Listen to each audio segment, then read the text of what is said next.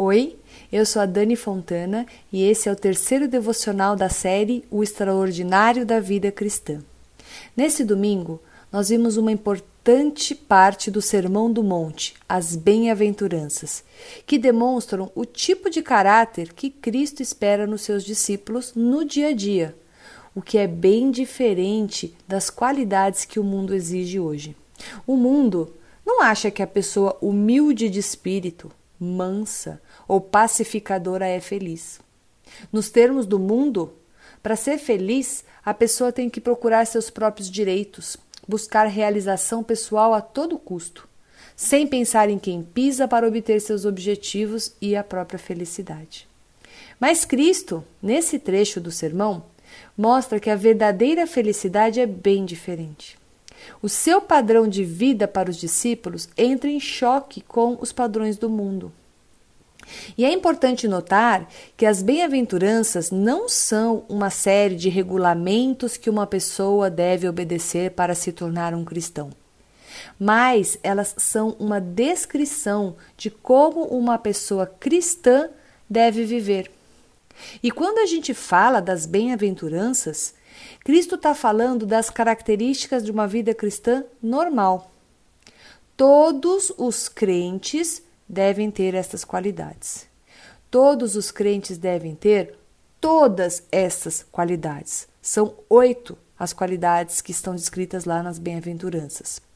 John Stott diz: Não existem oito grupos separados e distintos de discípulos alguns dos quais são mansos, enquanto outros são misericordiosos e outro, outros ainda chamados para suportar perseguições.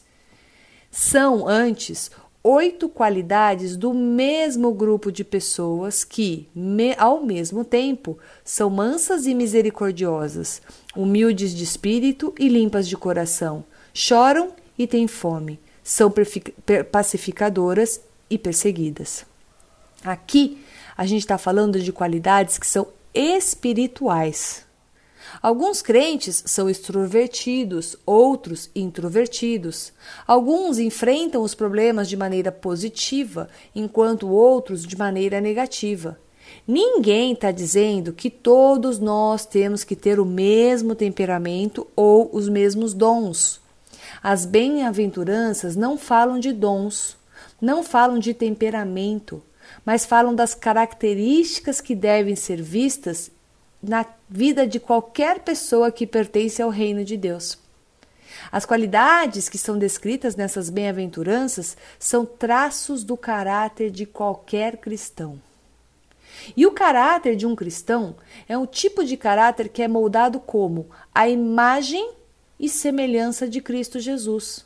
A formação do caráter ocorre quando quando um homem ou uma mulher que é pecador se encontrava completamente dominado pelo pecado, experimenta um novo nascimento, tem um encontro com Jesus Cristo e então ele é regenerado pelo Espírito Santo. Isso é uma obra de Deus, não é uma obra nossa. No entanto, quando a gente se aproxima das, das Escrituras, quando a gente ora, quando a gente estuda a palavra, esse é o caminho para que esse processo do desenvolvimento desse caráter aconteça em nós. Quando em Jesus ensinou aos seus discípulos as bem-aventuranças, ele apresentou como as qualidades que todo cristão deve buscar sem cessar na sua vida. Vamos ver quais são essas oito bem-aventuranças? Ele fala sobre aqueles que são pobres em espírito.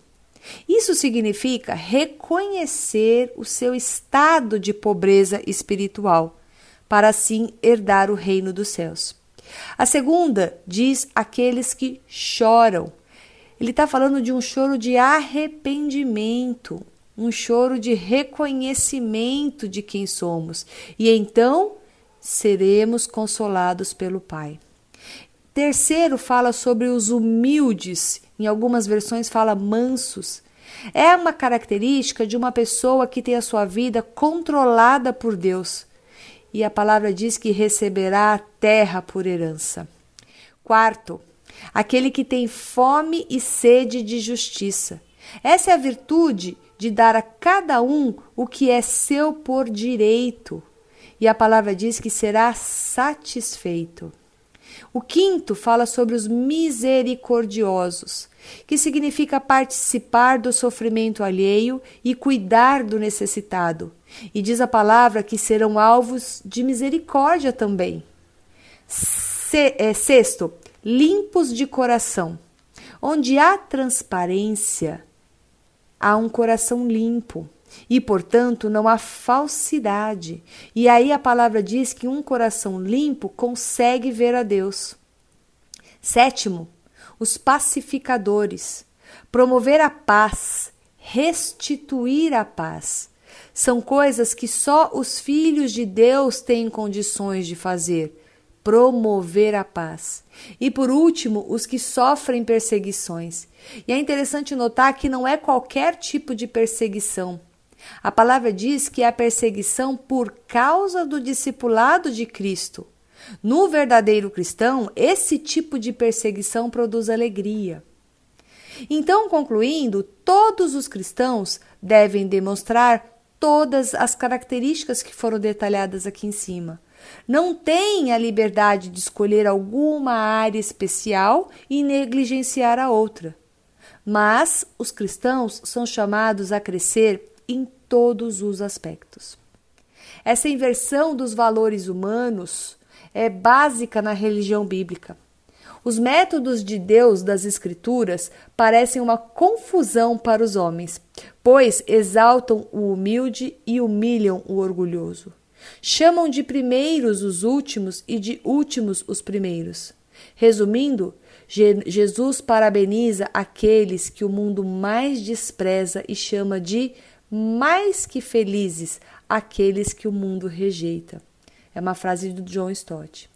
O desafio nosso é olhar para o Sermão do Monte, olhar para as bem-aventuranças que Jesus traz, que mais do que felizes são aqueles que buscam desenvolver essas características numa comunhão íntima com a palavra, com o Espírito, com o nosso Cristo e seremos abençoados e seremos felizes se assim procedermos. Amém? Vamos orar? Pai amado, aqui nós estamos conversando contigo, Pai. Primeiro, gratos, Pai, porque a gente sabe que o Senhor é conosco, o Senhor nos ajuda, Senhor, a, a buscar desenvolver as características que são dignas e que são esperadas de um pequeno Cristo, de uma pessoa que é um discípulo de Jesus Cristo, um cristão. As bem-aventuranças, Pai, que o Senhor colocou na tua palavra, nos desafiam, Senhor, a buscar cada vez mais e mais essas qualidades nas nossas vidas, sabendo que o Seu Espírito Santo que habita em nós nos capacita, nos dá poder de podermos ser esse tipo de gente. Nos ajude, Senhor, a fazermos diferença nesse mundo, a brilhar a luz de Cristo, a sermos o sal e a luz que falta nesse mundo perdido, Pai. Nos usa, Senhor, nos molda, Senhor, trabalha conosco e nos desafie e que a gente possa, sem cessar, buscar esse crescimento, esse amadurecimento e essa, essa proximidade do caráter de Cristo, para que sejamos cada vez mais parecidos contigo, Pai. Esse é o nosso pedido, esse é o nosso desejo e é em nome de Jesus que oramos. Amém.